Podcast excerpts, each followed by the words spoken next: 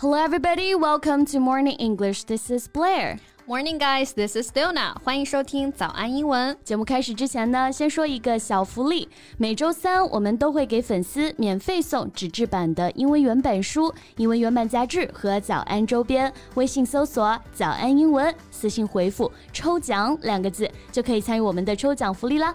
嗯，那这些奖品呢，都是我们的老师为大家精心挑选的，非常适合学习英语的学习材料，而且你花钱也很难买到。坚持读完一本原版书、杂志或用好我们的周边，你的英语水平一定会再上一个台阶的。快去公众号抽奖吧，祝大家好运！最近讨论热度比较大的一个事儿，就是史航性骚扰的吧？嗯，我也有看到过，而且涉及的受害者的范围也很广啊。Yes, and after days of silence, 史航 released a statement to deny the sexual harassment. 史航的回应声明呢，并没有能平息事件，反而他的否认和狡辩啊，让这件事儿显得更可信了。 Right, but someone questioned why those girls just posted it online without calling the police. 当然，还有人开始质疑啊，为什么 只在网上发这些小作文而不报警的时候，哎，大家对于性骚扰的讨论啊，其实就更加的有深度了。 Right. Apart from the difficulties to record or collect evidence, the light punishment could not help to heal the damage. 像类似的性骚扰案件本就取证困难，那真正定刑就更加复杂了。没错，and in recent years, 史航 's public recognition has mainly come from his microblogs and some TV shows. 史航的编剧身份 啊，加上通过微博和综艺积攒的知名度和人气，让他在行业内还是有一些话语权和人脉的。那这也是让这些女生在受到骚扰的当下无法直接反抗的一个原因啦。 Right.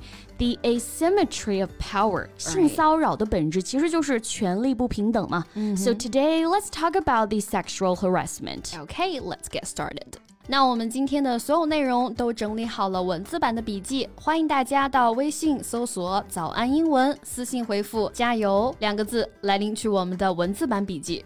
那这种看似只是动手动脚、语言上的挑逗，其实已经引起女生非常大的不适了，没错也是性犯罪的一种啊。我们说 sexual harassment，性骚扰 ，harass 就是骚扰这个意思，那加上 m e n t 名词后缀啊，变成了 harassment，sexual harassment 就是性骚扰了。没错，那如果要做动词啊，表示性骚扰某人，可以说 sexually harass someone。那那些发生的女生啊，觉得自己被性骚扰了，就可以说 she felt she was being sexually harassed by the writer。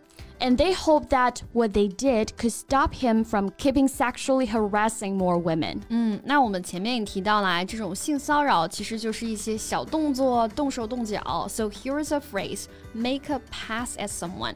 这个短语也可以表示性骚扰某人，尤其是在酒吧啊这些场合啊，比如这个时候就会有人过来搭讪。嗯、女生呢还是要来保护好自己哈。For example, when I found that a stranger began to make a pass at me, I gave him a stern look and left. And it can also mean to speak to or touch someone in a way that shows you would like to start a sexual relationship with them、这个短语其实也可以表示因为喜欢某人而展开攻势， 准备追求某人这个意思。哎，这有调情这个意思啊。尤其是男生追女生的场合。For example, I tried to make a pass at her, but she wasn't interested. 啊，那这不就是史航的辩词吗？他就把那些言语的聊骚啊、骚扰啊定义为调情啦。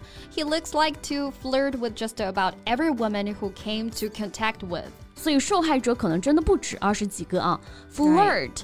F L I R T just means to behave as if sexually attracted to someone, although not seriously. Flirt 哎，就是我们说的调情、打情骂俏。In order to meet people, you need to flirt with them. 你情我愿的情况下呢，倒是无可厚非啊。嗯，包括我们看到他们发出来的聊天记录的截图啊，就是我们说的聊骚嘛啊，sexting。Combining sex and texting refers the activity of sending text messages that are about sex or intended to sexually excite someone。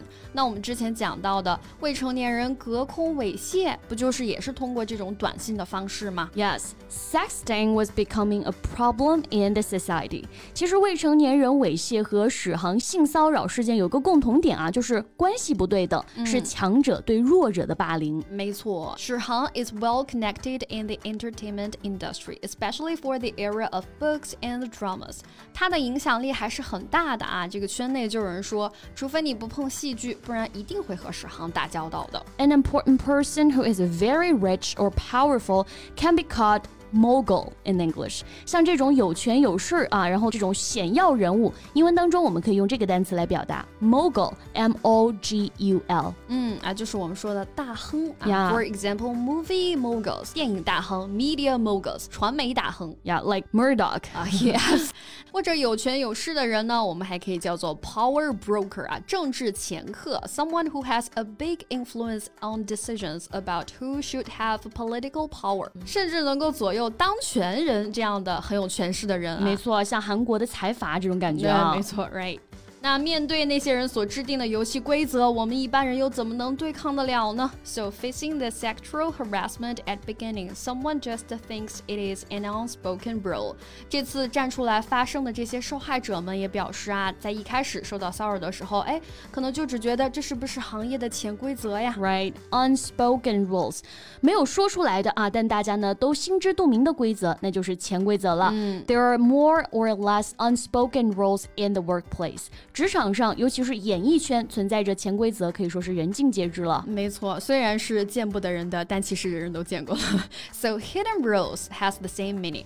Hidden 啊，就是 hide 藏起来这个词的过去分词。那所以隐藏起来的规则就是潜规则吗？Sometimes people have to adapt the hidden rules，尤其是职场新人啊，不得不接受一些职场的潜规则。That's true. Like you can't leave work on time or before the boss。比如不能比 老板下班早。哎，这个大家应该都基本都是这样啊。看破不说破啊。那有些潜规则呢，只是没有正式的规范，大家呢也就基本接受了。但是像感情上的，一旦越过了边界，那性质可就不一样了。That's right. Boundary is the need that has to be expressed through words or behaviors, and the basic line is to respect others. 没错，那也许我们的声音很微弱，但是希望那些受到侵犯的人在听到我们的这些声音之后，多一些反抗的勇气。Alright, that's all about our today's podcast. 那最后再提醒大家一下，今天的所有内容都给大家整理好了文字版的笔记，欢迎大家到微信搜索“早安英文”，私信回复“加油”两个字来领取我们的文字版笔记。Okay, thanks for listening, and this is Leona. This is Blair. See you next time. Bye.